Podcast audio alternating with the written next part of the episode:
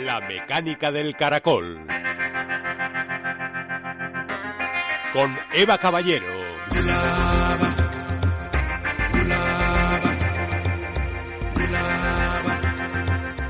Casi todos los grandes descubrimientos son el premio a medidas precisas y al lento y paciente trabajo de análisis de datos.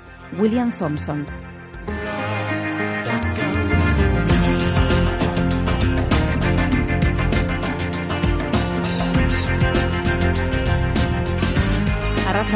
En lo que va del siglo XXI hemos tenido varias alertas sanitarias por enfermedades epidémicas como el Zika, la más reciente, el ébola o el síndrome agudo respiratorio y severo que se detectó por primera vez en China en 2003.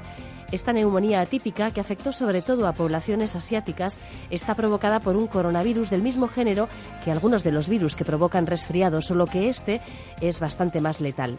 El SARS era un virus desconocido hasta que se desencadenó esta epidemia y es otro ejemplo de patógeno que atravesó la barrera de especies. La epidemia, que afectó a unas 8.000 personas, fue controlada en unos meses, pero el virus sigue presente en animales, así que no pueden descartarse nuevos brotes. El SARS es el siguiente tema que abordamos en nuestra saga sobre la historia de las epidemias que desde la antigüedad ha sufrido la humanidad. En este caso, empezamos un nuevo capítulo dedicado a enfermedades emergentes. Y más asuntos. Juan Ignacio Pérez Iglesias llega con una nueva charla sobre animales. Hoy el protagonista es el pez globo, un tipo de pez considerado por los japoneses como una auténtica delicia gastronómica, pero cuyo consumo, si no se prepara con sumo cuidado, es mortal. Quiero comer fugu, pero no quiero morir. Es la historia que nos cuenta hoy Juan Ignacio, en la que descubriremos quiénes son las auténticas responsables de la toxicidad del pez globo y por qué hay que tener extremo cuidado a la hora de preparar este alimento. Comenzamos.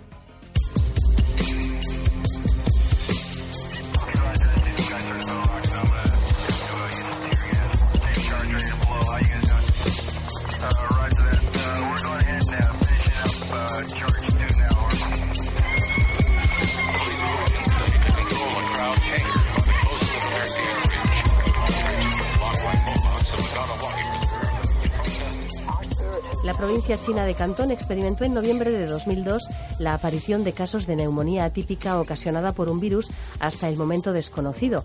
La epidemia se propagó a otras zonas cercanas y el 1 de febrero de 2003 las autoridades chinas informaron a la Organización Mundial de la Salud de un brote de la infección respiratoria con más de 300 casos y 5 muertos ya en ese momento.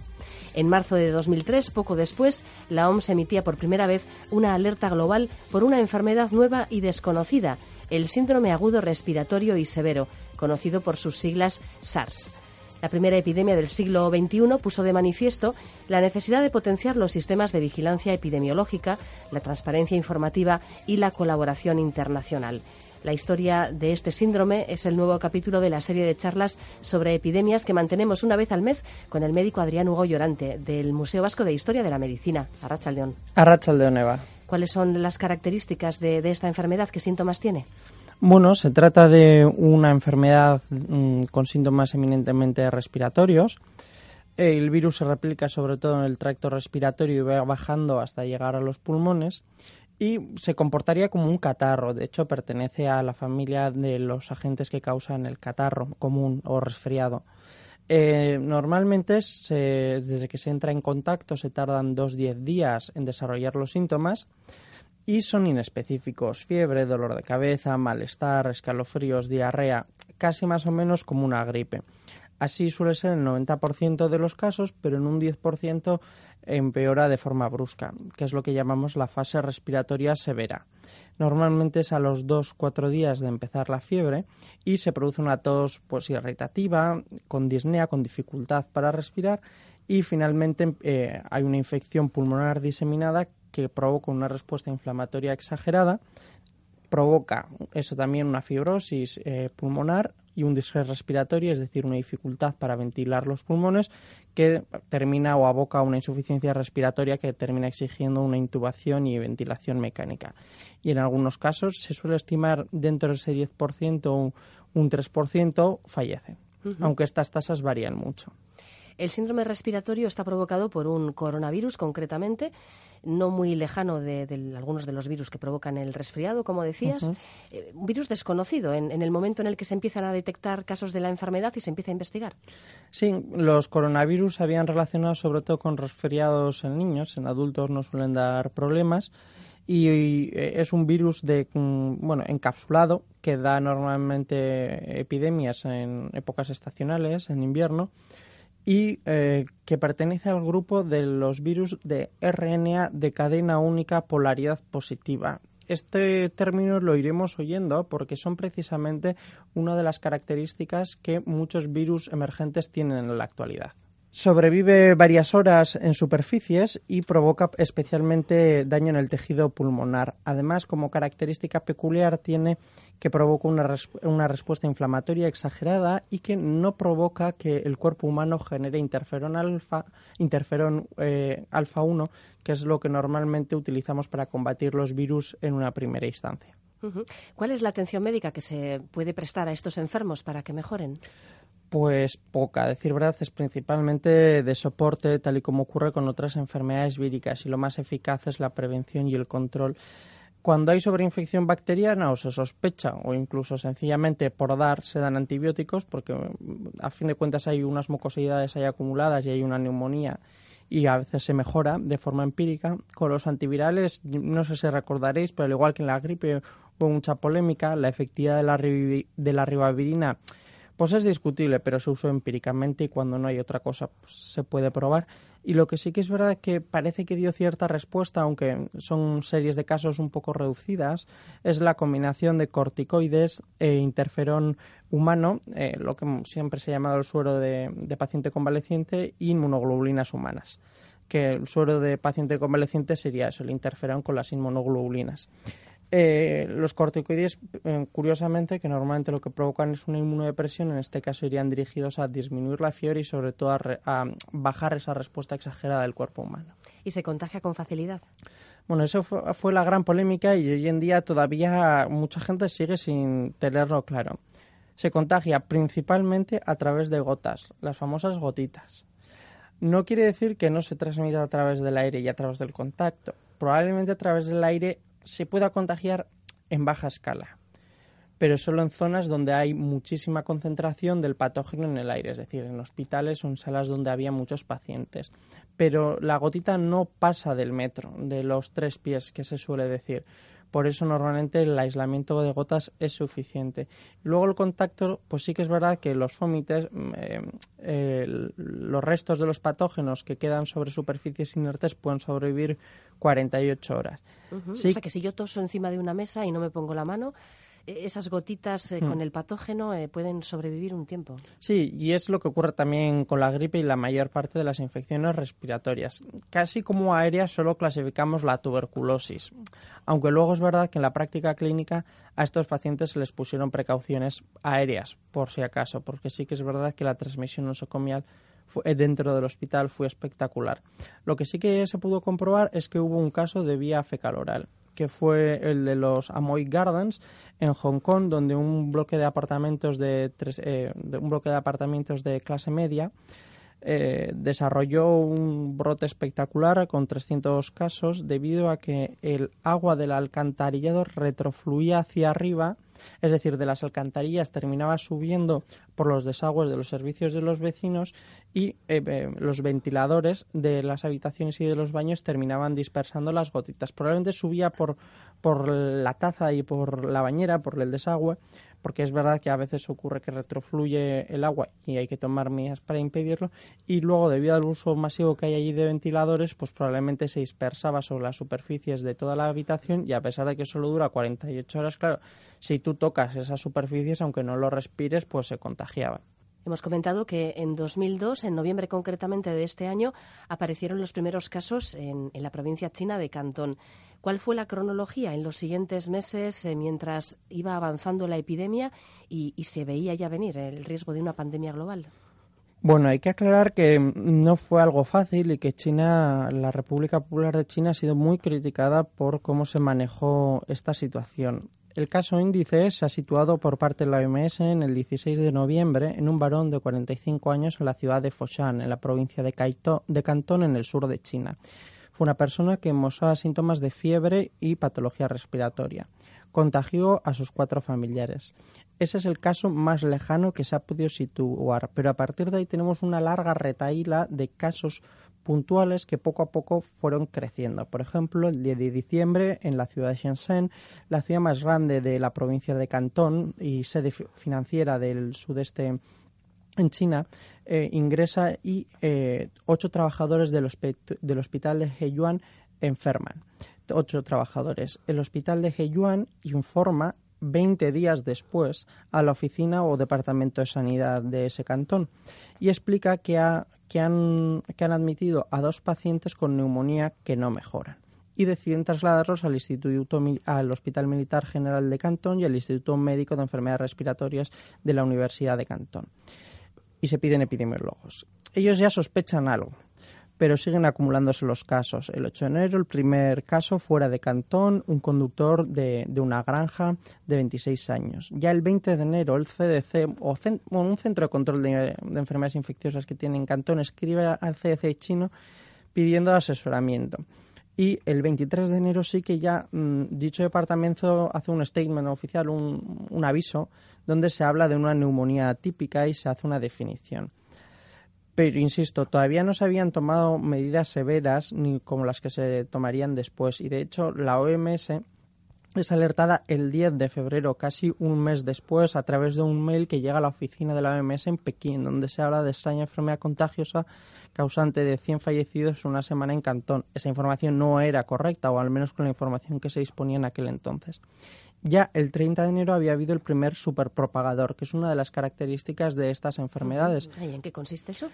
Pues que un vendedor de marisco, varón de 44 años, infectó a 50 trabajadores y a 19 familiares él solito. Vaya. Esta es una de las características que se ve tanto con el MERS y este coronavirus, el SARS. Eh, posteriormente, a medida que se...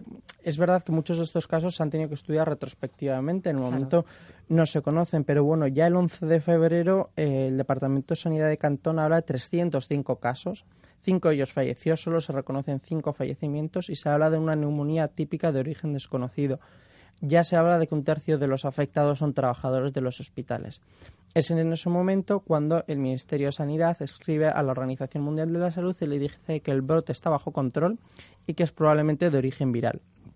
Pero el 19, apenas cinco días después, el Ministerio, a solicitud de más información por parte de la OMS, que no se lo cree, dice que todo sigue bajo control y que probablemente el origen es la clamidia, que es verdad que existe un tipo de clamidia que puede provocar esto.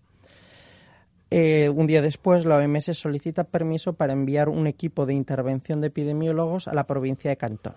El tema se va alargando y el permiso no termina llegando casi nunca. Y el 21 de febrero es cuando ya empieza lo que será la crisis. Liu Jianlun, que es un médico de 64 años que había estado tratando a estos pacientes, sale de China y acude al Hotel Metropol en la novena planta de Hong Kong. Lo de la novena planta, planta tendrá su relevancia, porque se infectarán la mayor parte de los que residían en dicha planta. Un día después, él acudía a una boda y un día después él ingresa en la UCI del One Home Hospital, donde eh, terminará provocando pues que se infecte un tercio de, de los trabajadores y casi un 80% de los casos que hay en Hong Kong se relacionan solo con este médico. Vaya.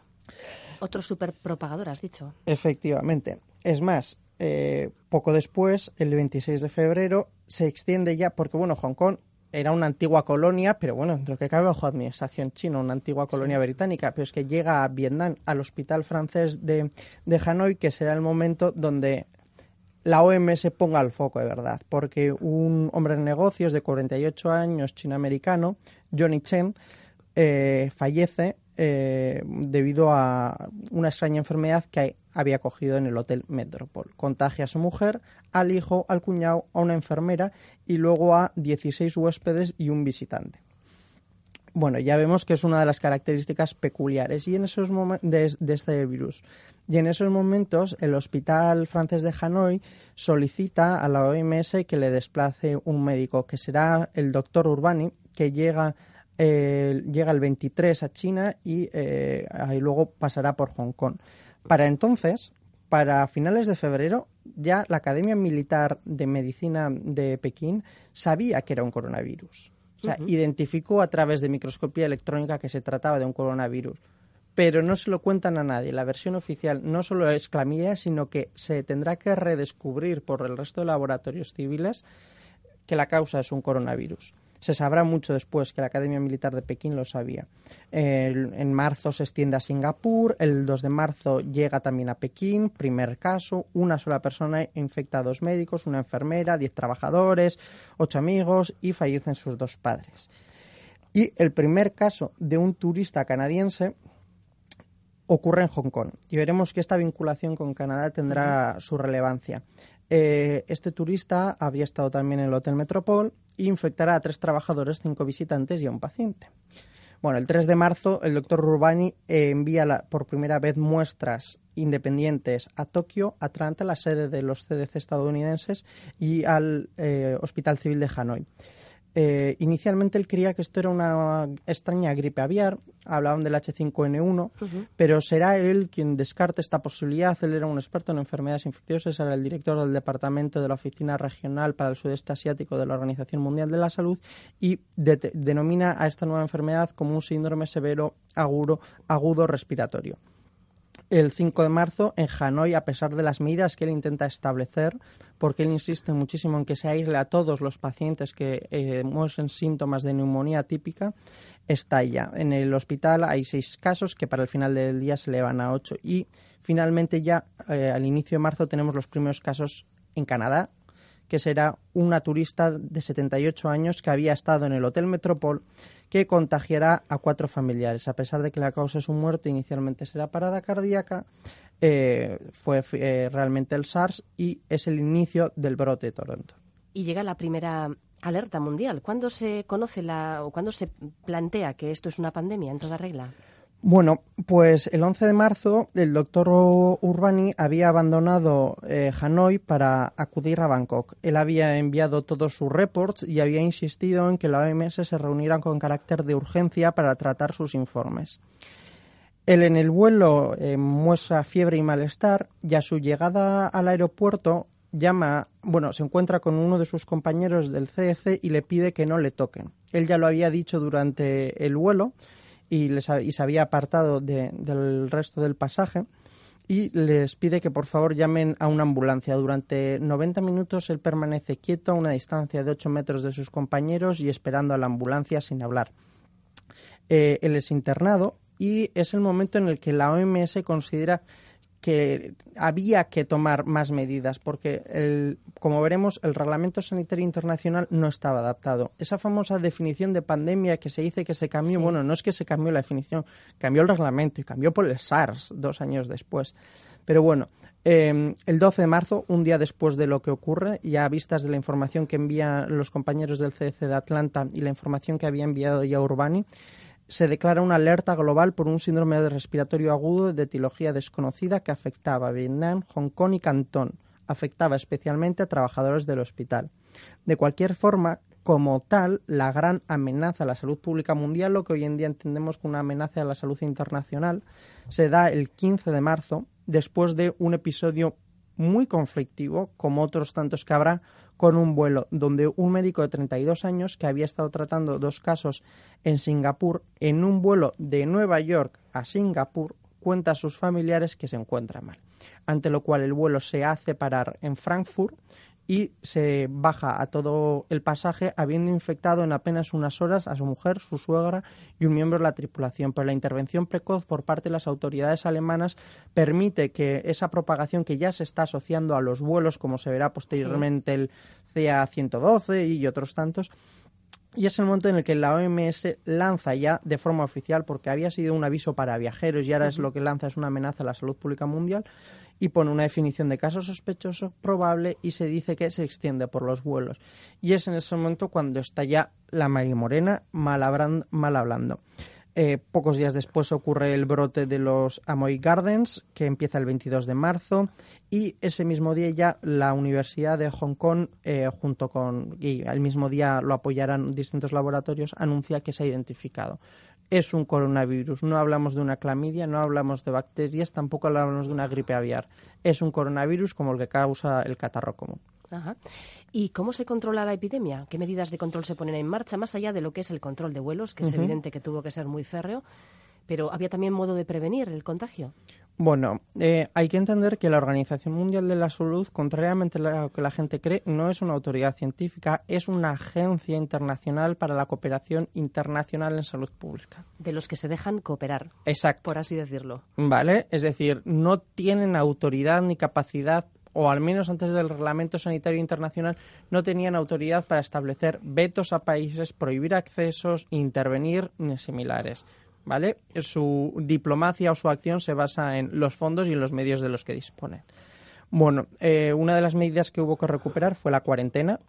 Se establecieron cuarentenas en se establecieron cuarentenas en hospitales, se establecieron cuarentenas en apartamentos y muchísimos aislamientos. También hubo mucha polémica con las famosas mascarillas. Eh, la mascarilla quirúrgica que se puso de moda y, el nombre peste blanca viene de ahí porque se veía todo el mundo con mascarillas blancas. Se decía que no protegía. Bueno, esto es debatible. A ver, eh, la mascarilla quirúrgica en un paciente afectado es una medida útil para evitar que vaya soltando gotitas. Es eficaz y no hay discusión al respecto. En un entorno hospitalario es verdad que hay que utilizar la N95. Bien, es verdad y se forraron. Las, las fabricantes de esta mascarilla dispararon sus precios pero el uso de mascarilla por parte de la población es verdad que no quedó del todo claro si era útil o no, porque es verdad que a fin de cuentas al quitar la mascarilla, si vuelves a tocar la parte exterior has entrado en contacto con las gotitas y que luego no, no se transmite a través de vías respiratorias, salvo que estés a menos de un mes, a menos de un metro y te esté tosiendo la persona.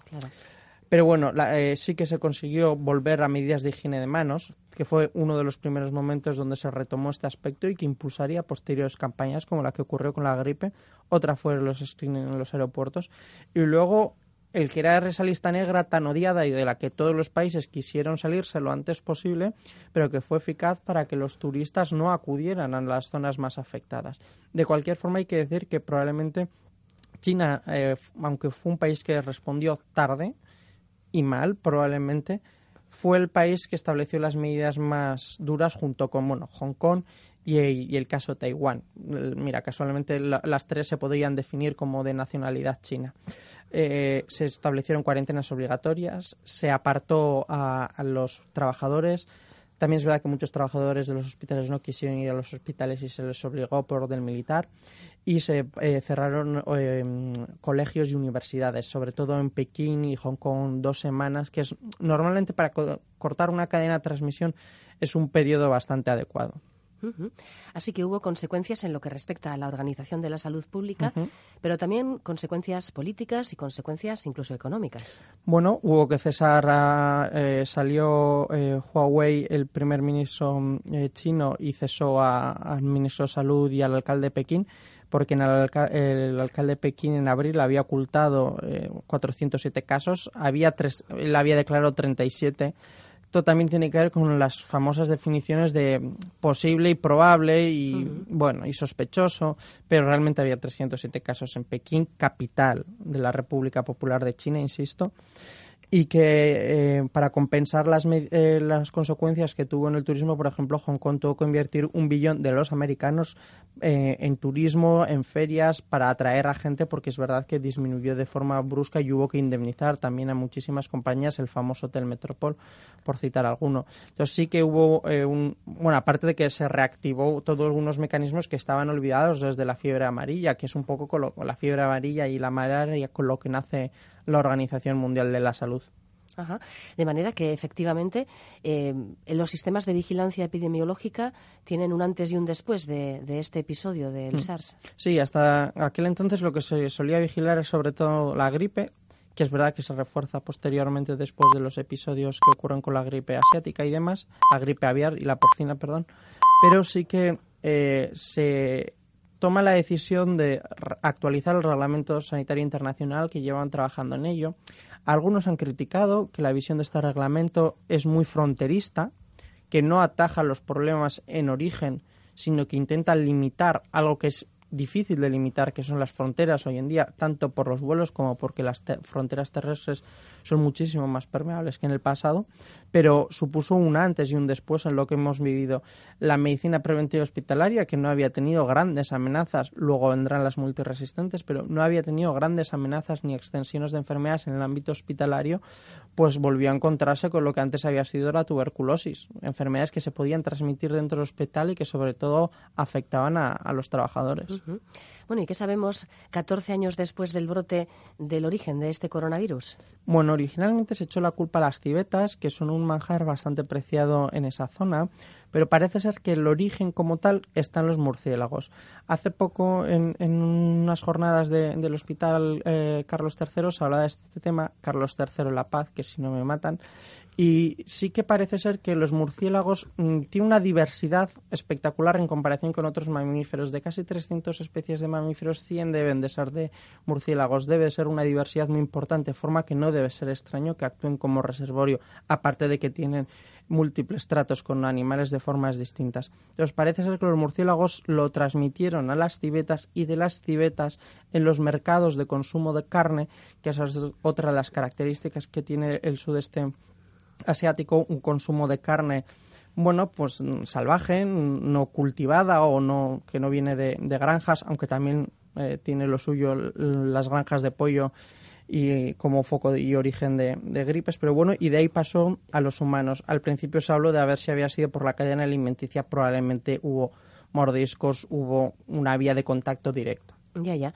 De manera que si el virus sigue presente en reservorio animal, eh, no se puede descartar que, este virus pueda aparecer de nuevo, ¿no? De hecho, hay alertas cada dos por tres y incluso en el momento se habló de que su erradicación sería imposible. Bueno, el SARS en principio no parece circular, circulan otros coronavirus de esa familia muy cercana en esa zona. Ha habido alertas en el 2015. Y luego lo que sí que es verdad es que en estos momentos tenemos una alerta activa que es la del MERS, con, con, los camellos en, en, Arabia Saudita, que es un coronavirus muy parecido. Sí, provoca síntomas similares. Sí, tiene unas tasas similares también de fallecimiento. Lo que es verdad es que está bastante limitado al parecer y por ahora se está controlando, pero sí que es verdad que sigue habiendo casos mes a mes. Sí, sí. Bueno, podemos eh, a título de conclusión decir que el SARS es eh, una enfermedad modelo de enfermedad emergente. Sí, las enfermedades emergentes que iremos viendo de ahora en adelante suelen ser RNAs cadena única polaridad positiva, lo cual permite una alta tasa de mutagenicidad. Por otra parte, suelen ser zoonosis. Y junto con esas zoonosis va también un tema social, que es que áreas densamente pobladas están entrando en contacto con esos animales, con intermediarios o sin ellos, y que se trata de áreas depauperadas normalmente sin unas buenas medidas de salud pública y finalmente que el tráfico internacional está permitiendo la expansión de estas antes brotes, luego epidemias y actualmente pandemias. Son cuatro características que parece que se están repitiendo en todo lo que consideramos como emergente. El sudeste asiático cumple muchas de esas características. El sudeste asiático, pero también eh, Sudamérica. Sí, sí, también podría ser África, lo vimos en el caso del ébola como vemos, parece que los determinantes sociales son los que más nos marcan. Zonas donde hay que acudir a, comer animales salvajes principalmente, donde existen núcleos poblados, por ejemplo, lo que veíamos, consideramos clase media, lo que ocurrió en aquellos apartamentos, pero bueno, realmente era por un problema de salud pública, es decir, se habían construido de forma desaforada y nadie había puesto unas vías de alcantarillado adecuadas. Por lo tanto, China será probablemente una de las grandes amenazas que tengamos a la salud pública internacional en los próximos años. Bueno, pues la próxima charla con Adrián eh, tratará sobre el ébola, otra de las grandes eh, epidemias que, que, además han causado ciertamente pánico en este recién estrenado siglo XXI. Y seguirán unas cuantas más. Vamos a hablar de enfermedades emergentes de aquí a final de curso. Gracias, Adrián. Hasta pronto. Hasta pronto.